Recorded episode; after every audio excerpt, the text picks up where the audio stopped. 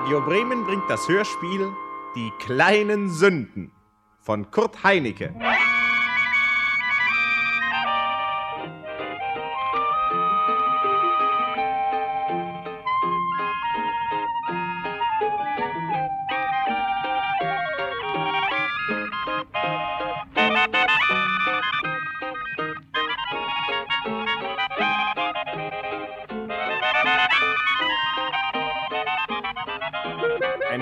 Mit Elisabeth Kuhlmann, Kurt Strehlen und Otto Arnett. Die Rollen sind Frau Rienecker, der Schutzengel, der Gerichtsengel, der Gnadenengel, der erste Beisitzer, der zweite Beisitzer, ein himmlischer Bote, der Zeuge Schniewind, Frau Schniewind.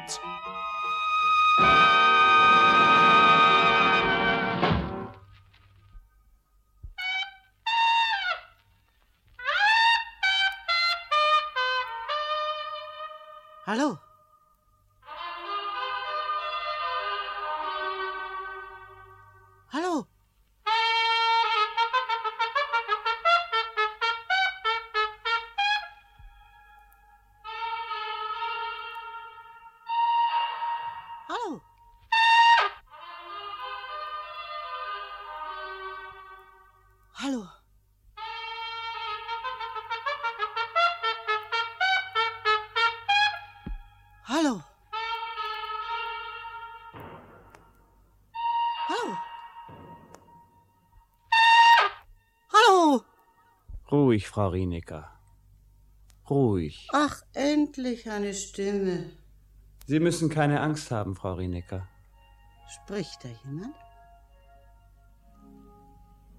Ist es bei Ihnen auch so dunkel?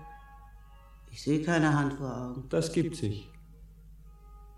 Und ist Ihnen auch fortwährend so schwindlig, als würde Ihnen der Boden unter den Füßen weggezogen? Ich falle. Oh, ich falle. Aber Sie fallen doch nicht, Frau Rienecker. Sie schweben doch nur. Was? Was ist das? Ich schwebe? Natürlich. Aber dabei kommen Sie doch ganz hübsch voran. Ich schwebe? Sag mir. Ja, aber wohin denn? Wohin denn?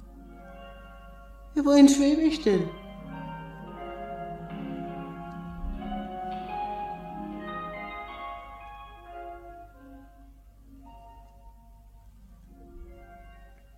Jetzt wird es schon ein bisschen heller. Ja, scheint so. Ist das Nebel? Nein. Sie werden schon sehen. Ach, wenn Sie endlich aufhören würden mit Ihrer Geheimtuerei, Sie verborgene Stimme. Wissen Sie, wo wir hier sind? Von wo kommen Sie denn? Oh, ich bin ganz in Ihrer Nähe. Reden Sie doch, Sie sanfter Heinrich. Kriegt ja das graue Elend. Hier ist nichts und da ist nichts. Ja, ganz recht, da sind wir. Zwischen nichts und nichts. Im Übergang. Was für ein Übergang denn? Vom Körperlichen ins Seelische. Das eine hat man nicht mehr, und an das andere muss man sich erst gewöhnen. Was habe ich nicht mehr? Oder was muss ich mich erst gewöhnen? Ihren Leib haben Sie nicht mehr. Und nun müssen Sie sich an Ihren seelischen Zustand gewöhnen. Seelischen Zustand. Sie, Ihre Worte sind aber auch nicht heller als die Gegend hier. Ja, Frau Rinnecker, haben Sie denn noch nicht begriffen, dass Sie tot sind? Was bin ich? Tot.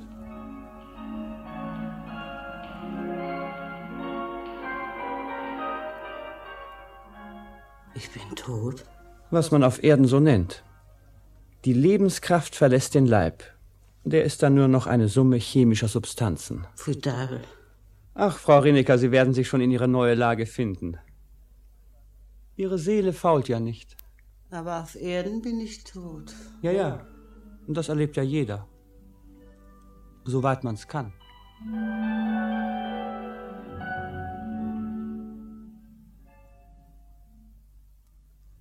Mein guter Mann, der ist ja nun allein. Wer wird für ihn sorgen, wenn er spät, müde und abgespannt von der Arbeit heimkommt? Frau Meier. Wer? Die Witwe Meier aus dem Nachbarhaus. Ihre liebe Freundin. Sie kocht für ihn, stellt ihm die Mahlzeit hin, wenn er heimkommt, zieht ihm die Stiefel aus, reicht ihm die Hausschuhe, stopft ihm die Pfeife und strickt ihm Strümpfe. Sagen Sie bloß noch, dass sie bei ihm schläft. Aber Frau Rinecker, wer wird denn gleich das Schlimmste denken? Sie bemuttert ihn ein bisschen. Hm. Nennt man das bemuttern, wenn eine Frau auf einen Mann scharf ist? Das war die Meier nämlich immer.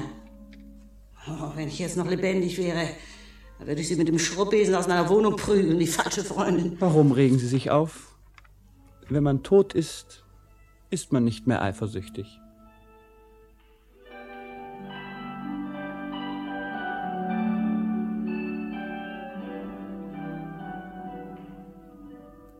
Sie hätten eben nicht unter das Lastauto kommen dürfen.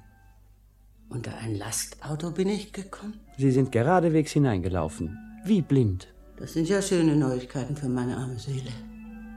Eine arme Seele, das bin ich doch nur, nicht? Hm, so kann man sagen. Und wer sind Sie? Wer Sie alles so genau wissen? Ich bin Ihr Schutzengel, Frau Rinecker. Mein Schutzengel? Und das sagen Sie mir so ins Gesicht? Ein Schutzengel, der mich unter das Auto kommen lässt? Ja, wo waren Sie denn, Sie Schutzengel? Sie ließen mich ja allein, Frau Rinecker. Wieso? Wenn ein Mensch Böses tut oder auch nur böse Gedanken hegt, müssen wir Schutzengel ihn loslassen. Wir sind dann immer sehr traurig. Warum? Weil sie sich dem Teufel überlassen, der Macht über sie hat. Und Sie haben keine Macht? Ich rühre die Stimme des Gewissens an. Ich bin der Spiegel ihres Wesens, in den Gott schaut. Aber nicht das Kindermädchen eines erwachsenen Menschen.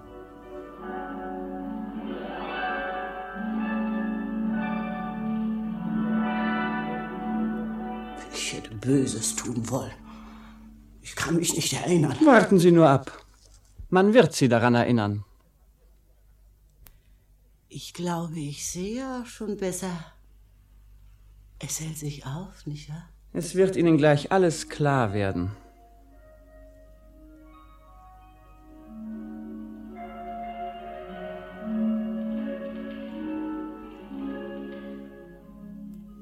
Jetzt muss ich einmal dumm fragen. Fragen Sie nur. Sind wir im Himmel? Nein, Frau Renecker.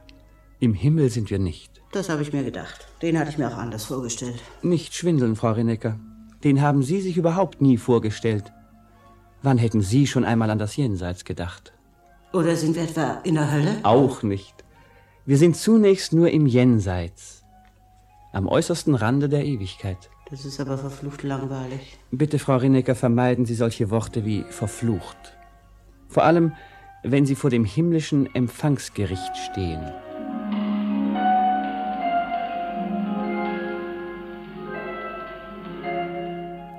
Vor ein Gericht soll ich kommen? Gewiss. Wie jede Seele, die das Jenseits erreicht. Das himmlische Empfangsgericht entscheidet über ihren künftigen Aufenthalt. Man muss sie ja schließlich irgendwo hinschicken. Da kann ich also doch noch in die Hölle kommen? Ihr Menschen seid komisch. Bei dem Wort Hölle schreckt ihr zusammen, dabei lauft ihr dem Teufel alle Tage in die Arme. Auch. Nun, er ist gut getarnt und versteht sich auf Propaganda. Ich kenne mich nicht mehr aus. Keine Sorge. Das himmlische Empfangsgericht behandelt sie nach Verdienst. Nach Verdienst. Da haben wir's. Wie bei der Steuer. Alles wird einem nachgerechnet. Im Himmel wie auf Erden. Das Verdienst, Frau Rinecker, nicht der Verdienst. Das Verdienst. Ihre guten und bösen Taten werden gegeneinander gehalten. Man macht Bilanz, wenn Sie das verstehen. Ich verstehe bloß, dass einem nichts geschenkt wird. Auf Erden nicht und im Jenseits auch nicht. Schweben Sie doch nicht so schnell. An die Gnade müssen Sie natürlich trotzdem denken. Die Gnade? Nun ja, das Lächeln Gottes. Das ist schon etwas, mit dem Sie rechnen können.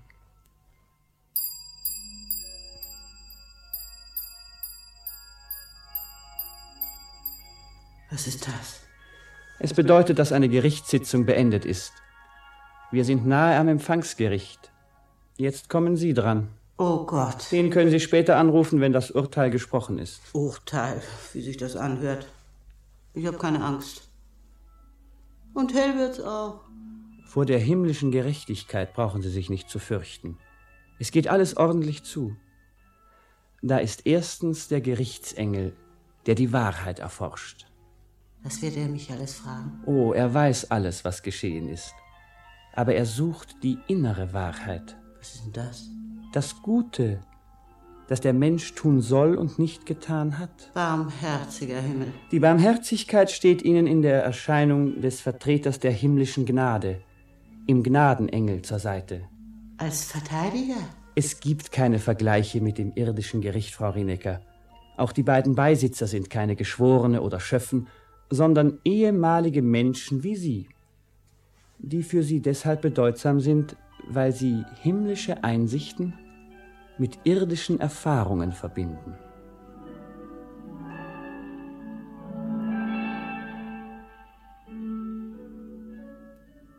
Und Sie kommen Sie auch mit vor Gericht? Als Zeuge. Als Zeuge? Oh, da müssen Sie auch dem Gericht sagen, wie ich mich abrackern und schinden musste, um das bisschen Leben zu fristen. Das wird alles berücksichtigt. Nur keine voreilige Sorge, Frau Rienecker.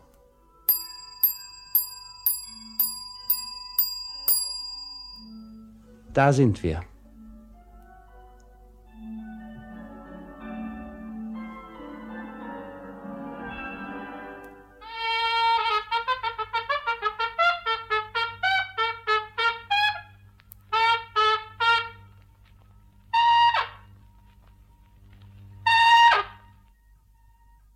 Und wer ist das? So melden Sie sich doch. Mein Name ist Frau Rienecker. Frau Rienecker. Ist ja voll angemeldet. Welcher der Herr Beisitzer hat die Personalien? Hier bitte, habe die Akte bereits da. Annemarie Rienecker, geborene Weißenberger. Geburtstag ist der 13. März 1905. Frau des Metalldrehers Oskar Rienecker. Nicht vermögend. Nicht vermögend, ja, das stimmt. Geben Sie einmal die Akte her, Herr Beisitzer. Ist der Schutzengel der Frau Rienecker eingetroffen? Ich habe Frau Rienecker begleitet. Ich bitte alle Anwesenden Platz zu nehmen. Diese Bitte gilt auch für Sie, Kollege Gnadenengel. Oder hat der Vertreter der himmlischen Gnade einen Wunsch? Ja. Ich möchte, bevor wir in die Beratung eintreten, dem Gericht einen Vorschlag machen. Ich glaube, ein Blick in die Akten der Frau Rienecker und auch der Augenschein lehrt es, dass Frau Rienecker zu den kleinen Sündern gehört, die zu Tausenden hier erscheinen. Sie hat keinerlei teuflische Ambitionen gehabt, sie hat keine Macht erstrebt und sie böse genutzt. Sie gehört jedenfalls alles in allem nicht zu den Großschädlingen des irdischen Daseins. Ich schlage daher vor, bei Frau Rienecker das abgekürzte Verfahren anzuwenden und sich bei ihrer Prüfung mit wenigen Stichproben zu begnügen. Ich bitte um kurzen Beschluss. Ich bin der Kollegin von der himmlischen Gnade dankbar, dass sie mir Gelegenheit gibt, einmal etwas Grundsätzliches zu sagen. Mag sein, dass das irdische Leben der Frau Rienecker das abgekürzte Verfahren rechtfertigt. Dieses ist ja bereits ein Gnadenerweis, eine Großzügigkeit des himmlischen Empfangsgerichtes. Aber mir scheint, wir erheben in der letzten Zeit diese Stichprobenarbeit zu einem System, in dem die Gefahr schlummert, dass wir flüchtig arbeiten. Denn, meine Verehrten, wer Sünde tut oder auch nur sündig denkt, dreht das Rad des Schicksals und nicht immer nur das Seine. Und diese Erkenntnis, bitte denken Sie mit, geht unter in vielleicht nicht schwer genug geschenkter Gnade. Denn wer hier Rechenschaft ablegen soll, muss auch belehrt werden, und zwar gründlich. Aber wenn wir jeden Ankömmling von vornherein zum kleinen Sünder ernennen, dann mindert das den Ernst der Belehrung, die wir ihm schuldig sind. Was meinen die Herren Beisitzer, die ja irdische Erfahrung mit darauf gebracht haben? Unser Eins wird in seinem Urteil manchmal durch den Eifer verwirrt, mit dem ihr unsere Existenz leugnet. Wer leugnet? Ich will sagen, dass wir Engel von den Menschen leicht übersehen werden, weil sie immer über uns hinaus wollen.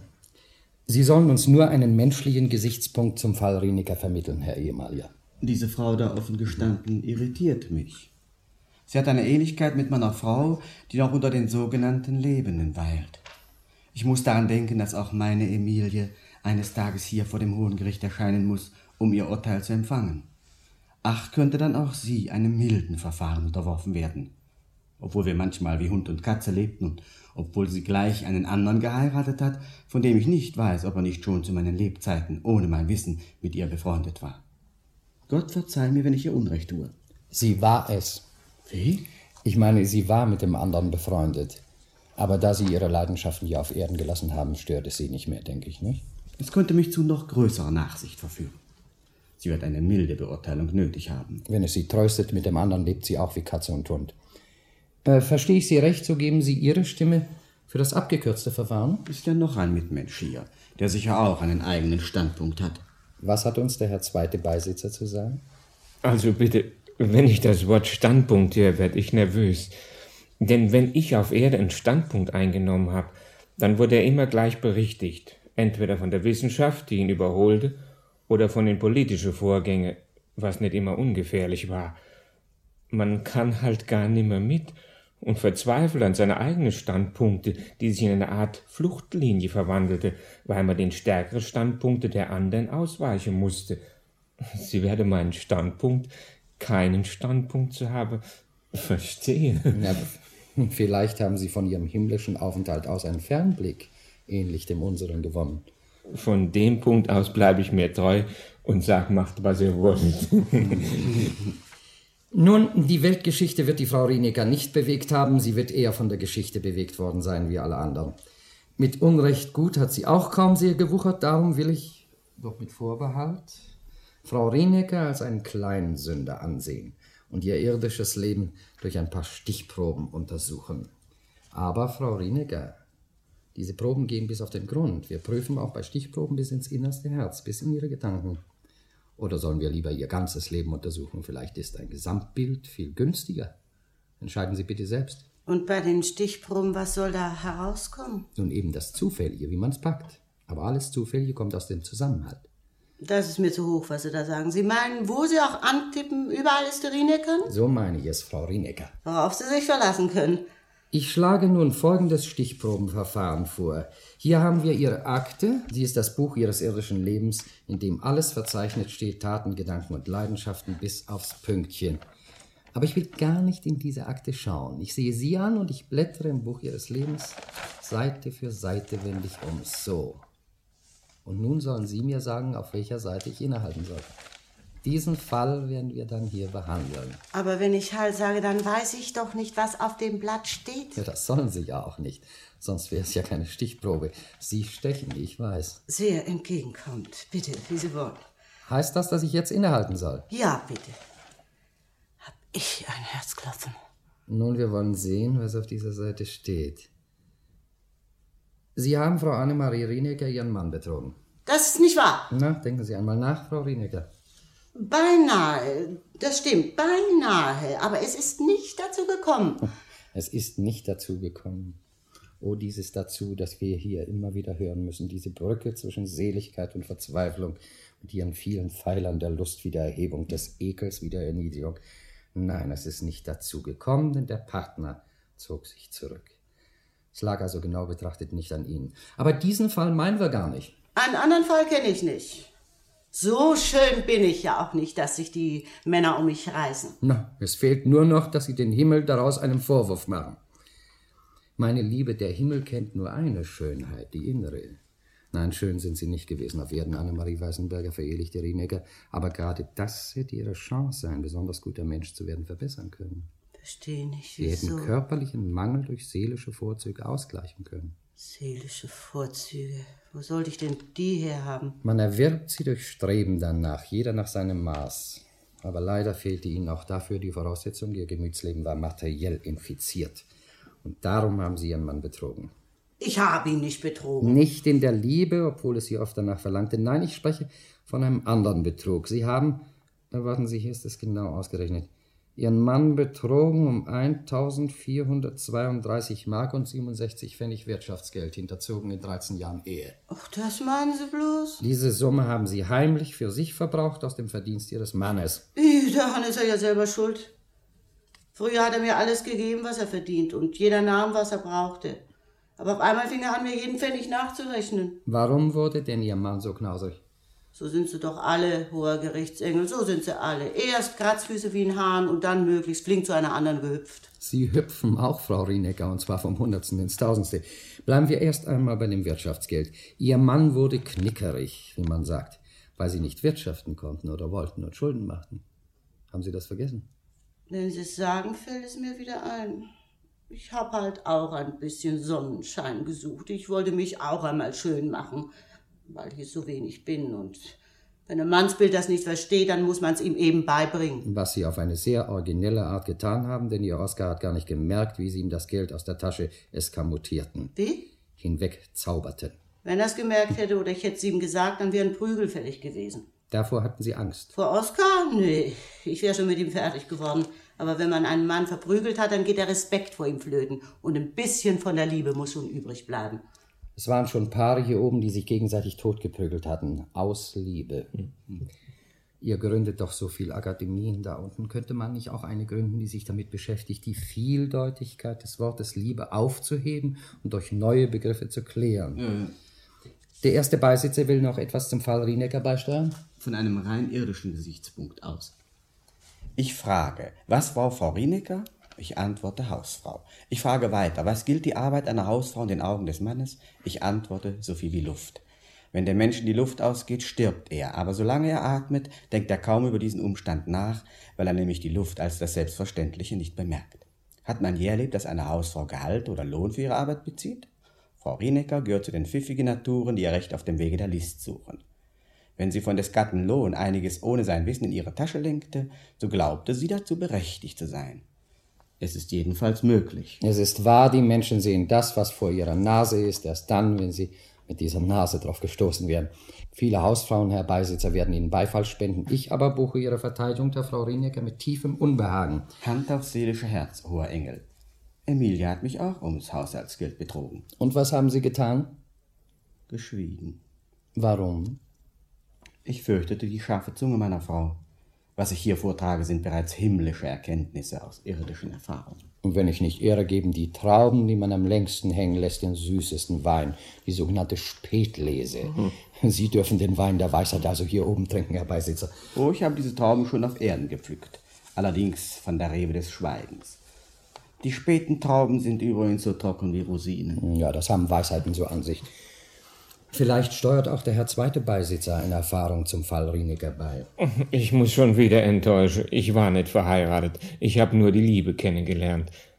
Einmal. Dann können Sie nicht mitreden. Muss man wissen, wie das Jahr wird, wenn man nur den Frühling kennt? Dann habe ich einen kurzen Frühling und einen harten Winter gehabt. Aber ich will nichts gegen Oskar sagen. Und unter dem Schnee dieses Winters nehmen Sie, um es börsentechnisch zu sagen, Geldtransaktionen im Schoße der Familie vor. Der Schutzengel lächelt etwas herb. Die Kenntnis des Kapitals bei Ihnen. Ich habe diesen Verwandlungen der Geldentnahmen von der Eiswaffel bis zum Nylonstrom. Ein Paar im ganzen Leben. Ein Paar. Und da bin ich gleich mit hängen geblieben. Die Masche wurde wieder zugenäht. Diesen Entnahmen also mit Unbehagen zugesehen, bis ich mich zu der allgemein geltenden juristischen Ansicht bekehrte, dass es Diebstahl zwischen Eheleuten nicht gibt. Ich schloss meine Augen und empfahl Frau Rienecker der künftigen Gnade. Ich gewähre mich. Denn wenn ich mir das Gesamtbild der Menschheit ansehe, die sich heutzutage so passiv verhält, ich weiß nicht, ob aus Stumpfheit oder schon überirdischer Geduld, bin ich in meinem Urteil gehemmt. Kurzum, ich kann nicht in einer Zeit, in der sich Millionen Menschen auf der ganzen Erde das Fell über die Ohren ziehen lassen, die Schmuhgroschen und Schummelpfennige der Frau Rienecker wichtig nehmen. Frau Rienecker, hören Sie her. Sie haben Unrecht getan.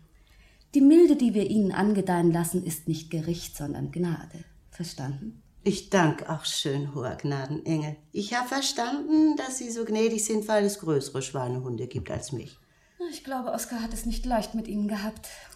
Und nun lassen Sie Ihre Aperçus und hören Sie auf den Onkel Gerichtsengel. Ich bin mit dem Gnadenerweis bei dieser Stichprobe einverstanden. Mein Vorbehalt gegen zu viel Nachsicht gegenüber den kleinen Sünden besteht weiter. Denn die kleinen Sünden sind die Girlanden, die der Mensch über der Tür des Herzens aufhängt, dem Teufel zum Willkommen. Darf ich etwas fragen? Ja, Sie haben ja schon gemerkt, dass Sie sich hier aussprechen können.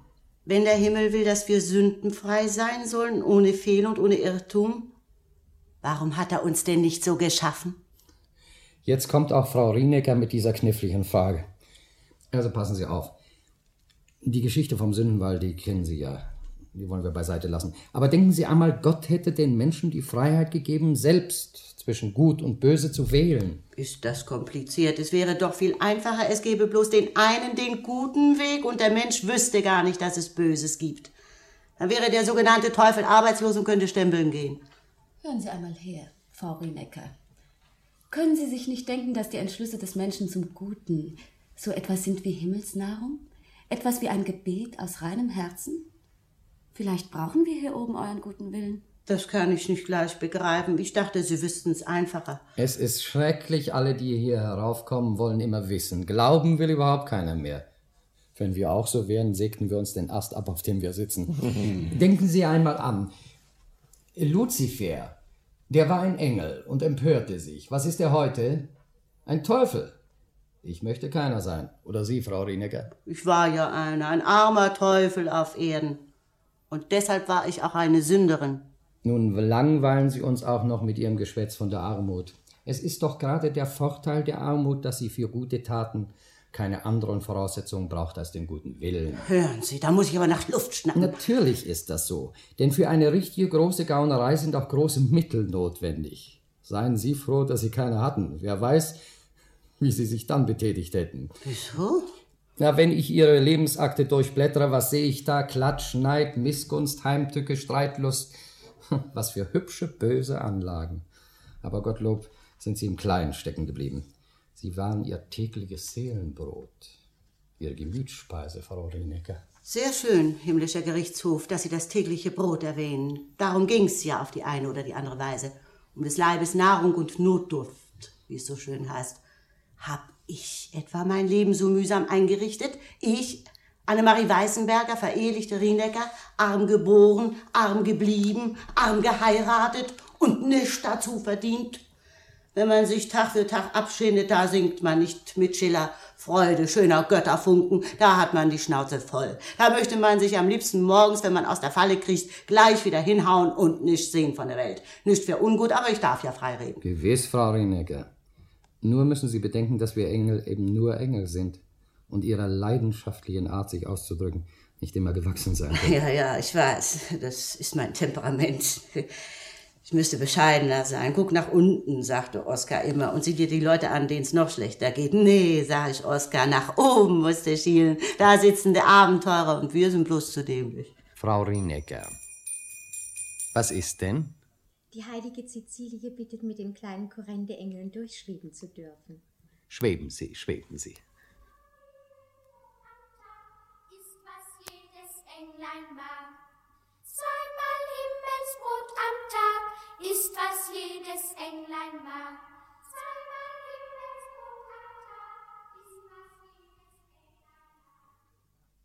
Na, nun wollen wir weiter in Ihre Akte gucken, denn um eine zweite Stichprobe kommen Sie nicht herum.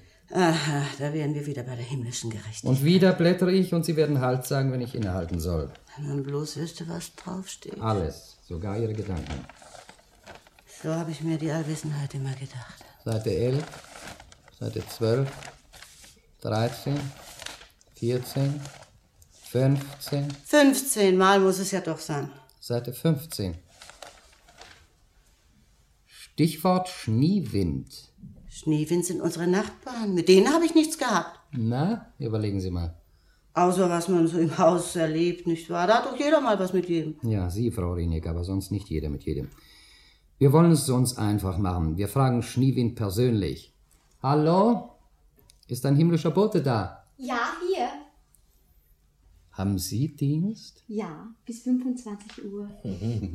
Sehr entzückend. Ach, bitte rufen Sie den Zeugen Schneewind. Der Zeuge Schneewind. Wilhelm Schneewind ist vorgemerkt für himmlischen Einlass.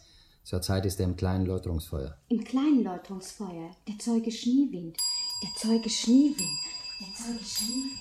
Der Zeuge Schneewind. Sie können doch den Schneewind gar nicht holen lassen. Der lebt doch noch. Der ist doch noch gar nicht tot. Sie haben sich in letzter Zeit sehr wenig um die Schneewinds gekümmert. Soll ich Ihnen auch sagen, warum? Meinen Sie etwa wegen der paar Kröten, die ich bei Frau Schneewind gepumpt habe? 13 Mark 50, die Sie so nach und nach geliehen haben. Schneewinds waren so anständig, Sie nicht zu mahnen, und Sie hofften, Schneewinds würden es vergessen, nicht wahr? So viel Geld habe ich nie im Hause, um meine Schulden bezahlen zu können. Schneewinds waren Ihre Nachbarn im Pachtgarten.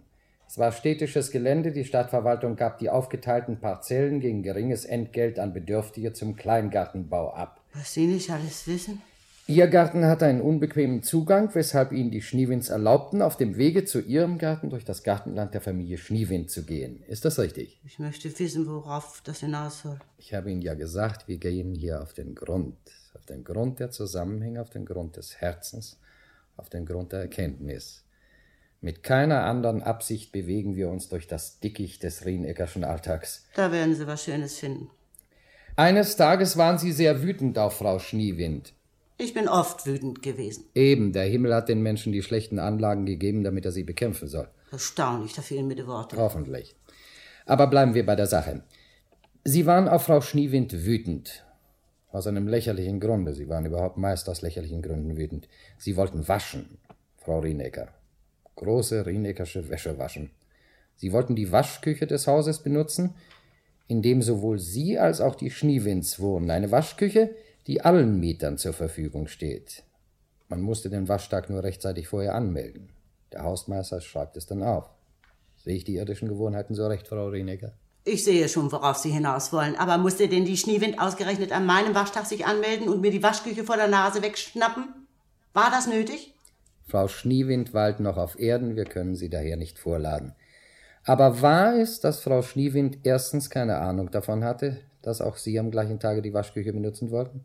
Und zweitens hatte sie ja den Waschraum vor ihnen bestellt. Ihr Zorn auf Frau Schneewind war also ganz unberechtigt.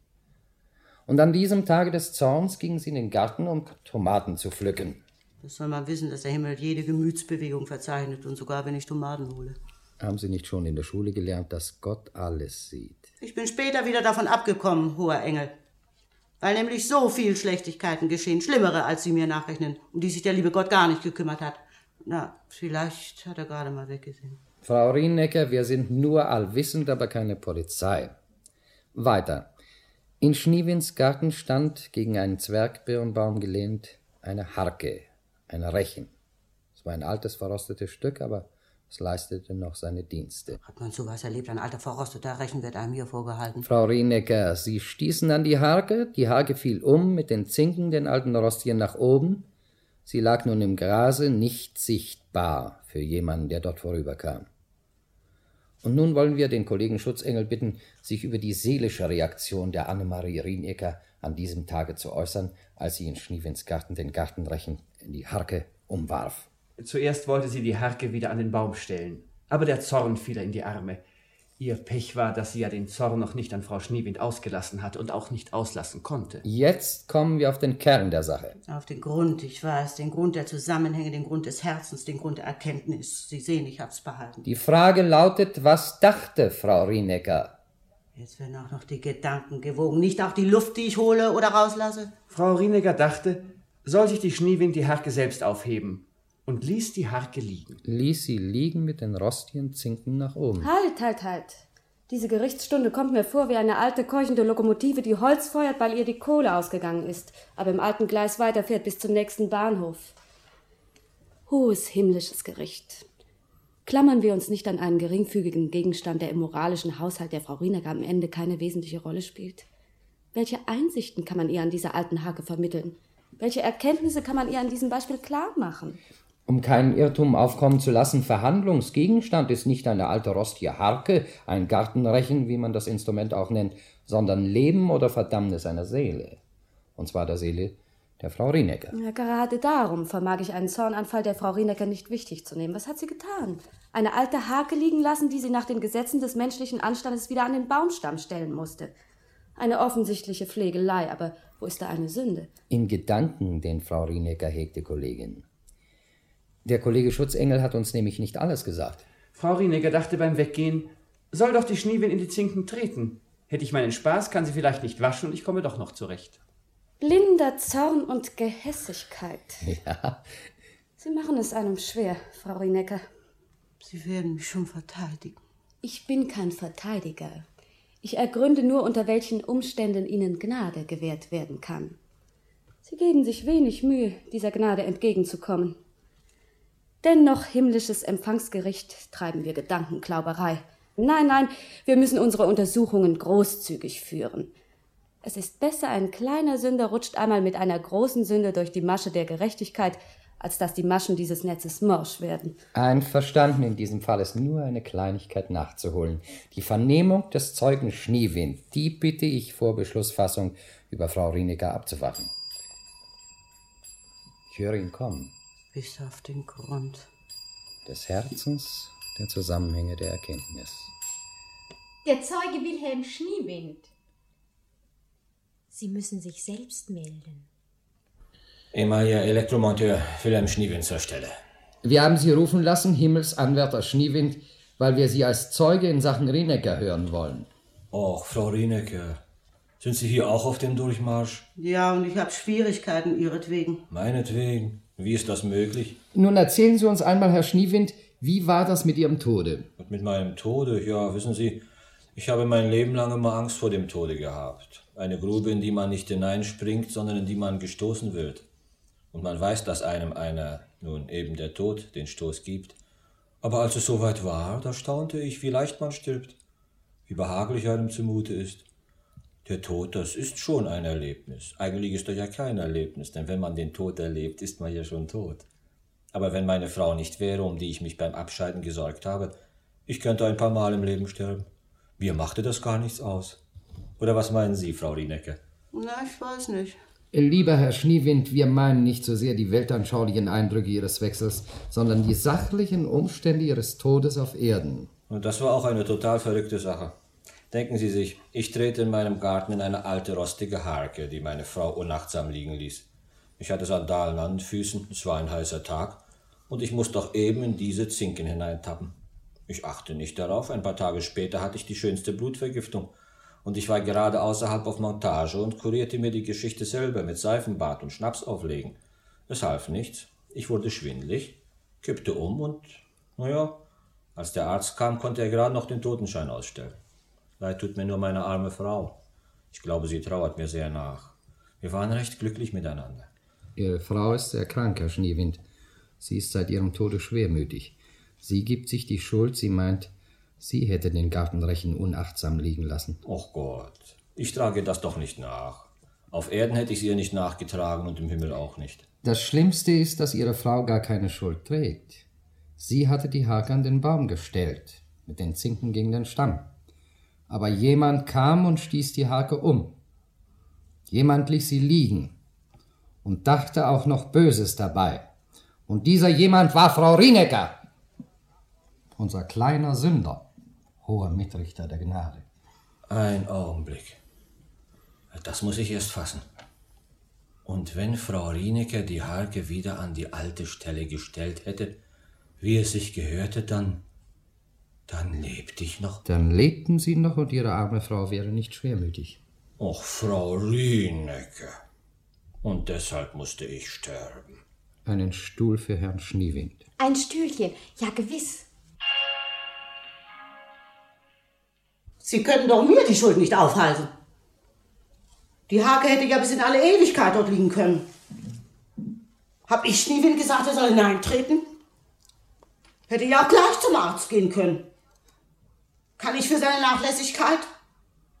Immer drauf auf der Rienecker ihr Schuldkonto. Das ist ein armes Luder und an Lasten gewöhnt. Das Rad des Schicksals dreht sich und wehe dem, der seinen Gang beschleunigt. Ja, ja, ich weiß. Stichproben bis auf den Grund. Bis auf den Grund des Zusammenhangs. Das Beispiel?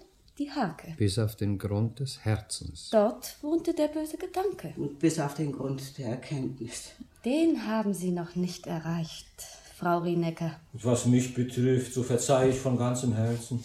Ein bereits himmlisches Wort, sagen Sie da, Herr Schneewind. Ich wollte das nicht. Ich wollte das nicht. Ich würde gern die Ansicht der ehemaligen Mitmenschen hören. Mir fällt da eine Geschichte ein. Sie sagen nie Ja und Nein. Sie haben nie eine Meinung und jetzt erzählen Sie eine Geschichte. Haben Sie nichts anderes mit darauf gebracht? Was waren Sie denn auf Erden? Ein Dichter. Ein Dichter? Kann man davon leben? Nicht lange. Ich starb bald an nicht vereinnahmter Nahrung. Wollen Sie damit sagen, dass Sie verhungert sind? Ich wollte so gern mit den Wölfe heule, aber dann merkte ich, dass ich keine Wolfsstimme besaß, sondern nur die Kehle einer Nachtigall. So sang ich nur und rettete nichts herauf als die Träume. Und ich träume, dass die göttliche Weltordnung nicht göttlich wäre, wenn sie nicht in sich beschlösse die ewige Möglichkeit, Böses mit Gutem zu vergelten und die himmlische Gnade. Ist dies nicht doch eine Meinung? Die Gnade hat das Wort. Mir missfällt der Aufbau einer Verkettungsschuld. Wenn wir diese Verknüpfungsmethode bei jedem Ankömmling anwenden, muss die Hölle anbauen. Die bauen ja auch schon an, aber nicht deswegen. Was ist das? Ich melde eine Schlange. Was für eine Schlange. Normalsünder, Kleinsünder, Großsünder. Und kein Heiliger, wie ich vermute. Nicht der geringste. Frau Rienecker, wir müssen zum Urteil kommen. Oh Gott, oh Gott, wenn man immer wüsste, was man tut. Ja, nicht zuvor denken und nicht nachdenken und handeln ohne zu denken. Und nun sitzen Sie in der himmlischen Bredouille. Ich gebe dem Mitrichter von der himmlischen Gnade das Wort. Eine Strafe hat Frau Rienecker schon auf Erden empfangen, denn es ist nichts Geringes, unter ein Lastauto zu kommen, sodass eine Verkehrsstockung eintritt. Man ist jetzt gerade dabei, Frau Rienecker mit Winden und Schrauben unter dem Wagen hervorzuholen. Ist sie direkt in den Wagen hineingelaufen? Sie war wieder einmal bös. Sie floh vor Frau Schneewind. Dabei kam sie unter das Auto. Warum rissen Sie vor Frau Schneewind aus? Wegen der 13,50, die sie noch von mir kriegt. Ich, ich hatte kein Geld bei mir. Wollten Sie sich nicht überhaupt um die Schuld drücken, Frau Rienecker? Das weiß ich nicht mehr genau. Liebe Frau Rienecker, Gedächtnisschwund hilft hier nicht. Die wissen ja doch alles. Kollege Schutzengel, glauben Sie, der sterbliche Teil der Frau Rienecker liegt noch unter dem Lastauto? Man wird sie hervorgeholt haben, gerade abtransportieren. Dann habe ich einen anderen Vorschlag. Wir wollen Frau Rienecker wieder hinunter auf die Erde schicken. Sie soll versuchen, sinnvoller und besser weiterzuleben. Was meinen Sie dazu, lieber Mitrichter von der himmlischen Gnade? Gut. Verurteilen wir Frau Rienecker statt zum ewigen zunächst noch einmal zum irdischen Leben. Es wird eine latente Schockwirkung zurückbleiben. Dadurch erleichtern wir auch dem Schutzengel seine schwere Arbeit. Ich glaube, ich kann prophezeien, dass sich Frau Rienecker nicht in eine Betschwester verwandeln wird. Ja, das soll sie ja auch nicht. Im Gegenteil, sie soll ordentlich hinein in den Alltag. Nicht anders als bisher. Aber sie selbst soll der Umwelt mit den Erfahrungen begegnen, die sie hier hüben gewonnen hat. Haben Sie sich nun genug über mich unterhalten? Kann ich jetzt auch mal was sagen? Das dürfen Sie, Frau Rienecker. Na, dann hören Sie gut zu. Ich nehme das Urteil nicht an. Ich muss Sie enttäuschen, Frau Rienecker. In unserer Gerichtsordnung ist die Ablehnung eines Urteils des himmlischen Empfangsgerichtes nicht vorgesehen. Wie stellen Sie sich das vor, Frau Rienecker? Das ist, als könnten die Menschen sagen, wir nehmen den Tod nicht an. Sterben müssen sie doch. Warum wehren Sie sich gegen dieses wahrhaft weise Verfahren? Das fragen Sie. Was mir bevorsteht hier drüben, das weiß ich nicht. Aber ich fürchte mich nicht davor. Und warum fürchte ich mich nicht? Weil das, was hinter mir liegt, so ekelhaft und so gemein und so erbärmlich gewesen ist, dass ich mir nicht vorstellen kann, es könnte irgendwo schlimmer sein.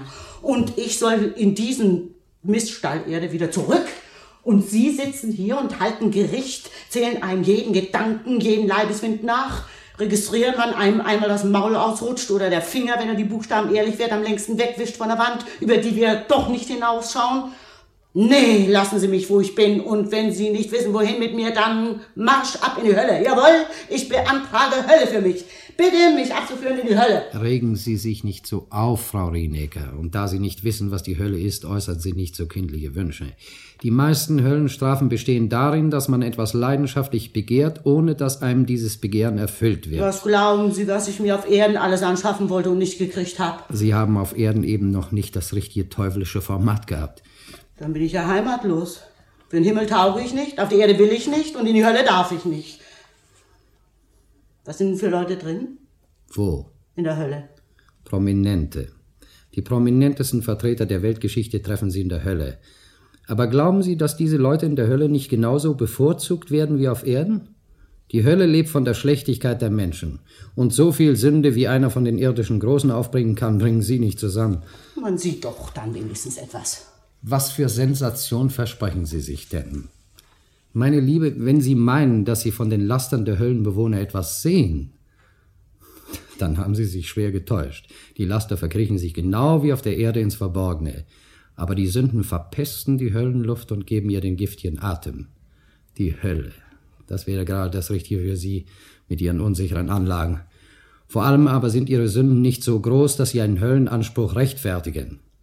Machen Sie, dass Sie hinunterkommen auf die Erde. Aber nicht als Mensch. Ich will kein Mensch mehr sein. Mich schinden und plagen und rackern und schuften. Kein Dank haben dazu. Im Himmel nicht und auf Erden auch nicht.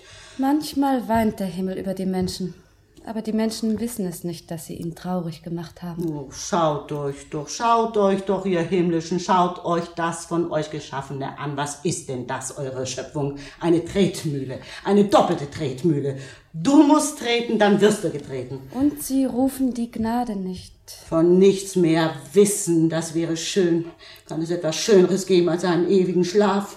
Ich will keine Angst mehr haben, leben zu müssen. Jetzt aber still, Frau Rienecker.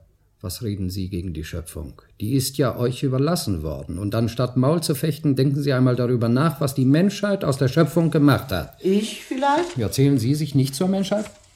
Ich wollte es manchmal nicht glauben, dass man ein Mensch ist.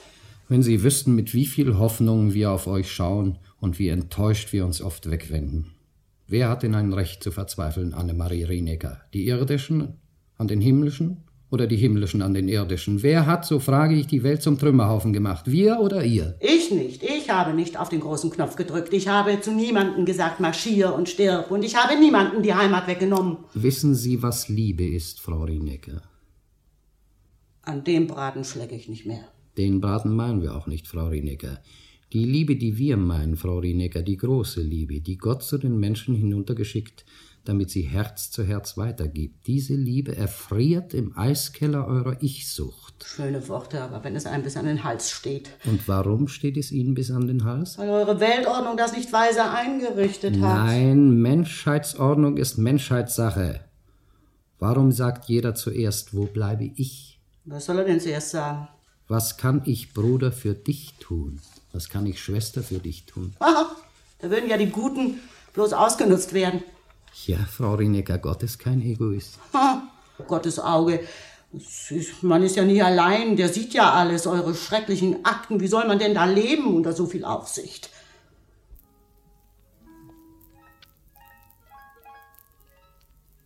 In Gottes Liebe und in Gottes Gnade. Die Schlange wird immer länger. Wir müssen ein Ende machen, Frau Rinecker. Die Sitzung ist geschlossen. Dann sage ich gar nicht mehr. Das wäre ja auch noch schöner, wenn Sie im Jenseits auch das letzte Wort behielten. Bringen Sie Frau Rinecker zum Fahrstuhl himmlischer Bote. Erdabwärts. Wo ist denn mein Schutzengel? Der nimmt einen unsichtbaren Palmwedel in himmlischen Empfang, damit er Ihnen auf Erden jedes Mal einer aufs Haupt geben kann, wenn Sie böse Gedanken hegen. Ich vergesse das schon nicht, auch ohne Palmwedel.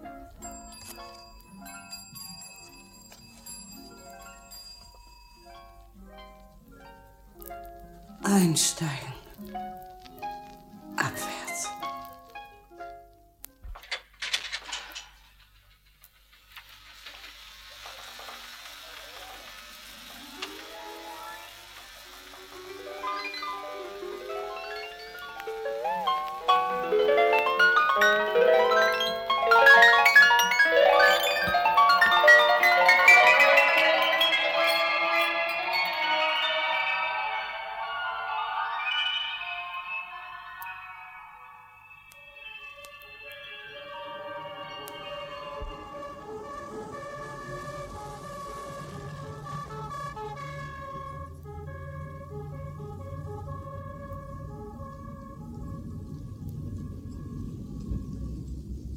Gott sei Dank, sie schlägt die Augen auf.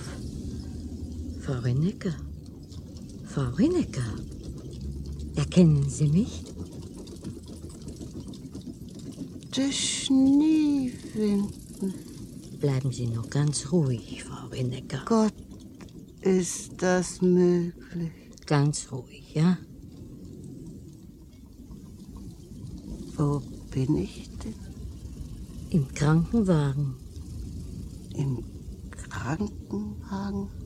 Sie sind doch in einen Lastwagen hineingerannt. Ach ja, das Lastauto. Grad hinein wie eine Blinde. Ich sehe das noch von der anderen Straßenseite und ich schrei noch Rinneckern, schrei ich. Aber da war schon geschehen. Genau wie der Schutzengel das gesagt hat. Was sagen Sie? Bin ich lange weg gewesen? Sie meinen bewusstlos? Freilich, freilich. Unsinn war doch nicht bewusstlos, weiß doch alles. ganz weg, keinen Pieps gesagt. Haben Sie eine Ahnung? Kaum einen Atemzug, das weiß ich ja nun. Hören Sie Schneewind? Ich war im Jenseits. Gewiss, gewiss. Geben Sie mir mal Ihre Hand. Die Frau hat Fieber. 13,50 kriegen Sie noch von mir. Nun weiß ich wirklich nicht. Aber die da drüben, die wissen das. Was mögen Sie doch geträumt haben? Engel. Was? Engel habe ich geträumt. Nun machen Sie mal die Augen zu. Das Fahren strengt auch an. Und ein Gericht habe ich geträumt. Wenn wir doch bloß in der Klinik wären. Die Frau redet mir irre.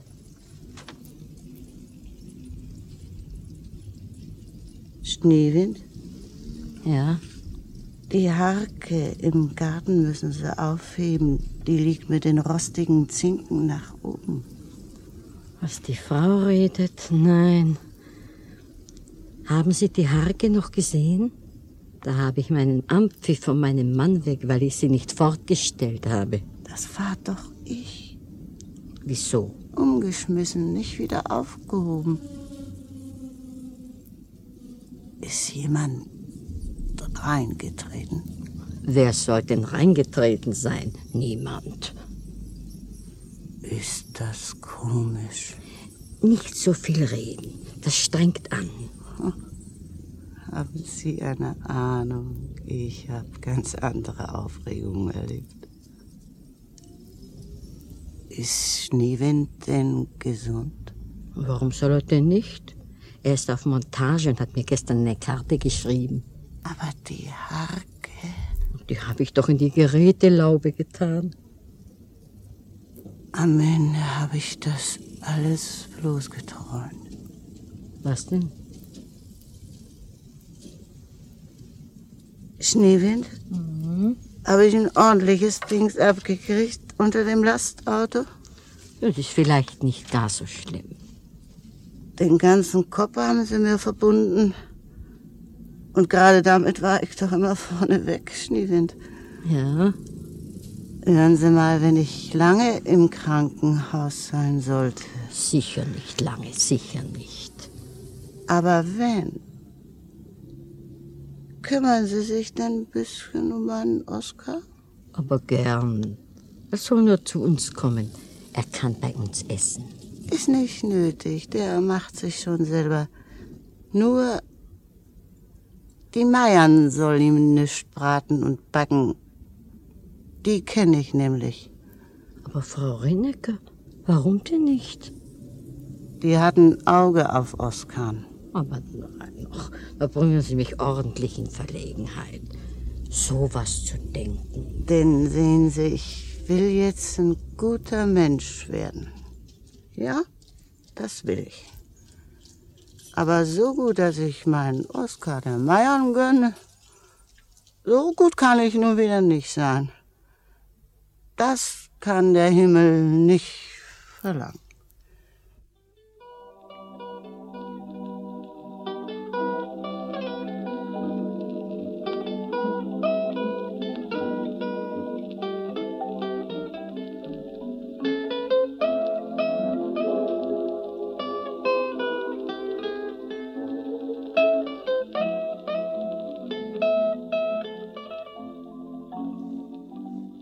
Das war ein Hörspiel von Kurt Heinecke, Die kleinen Sünden.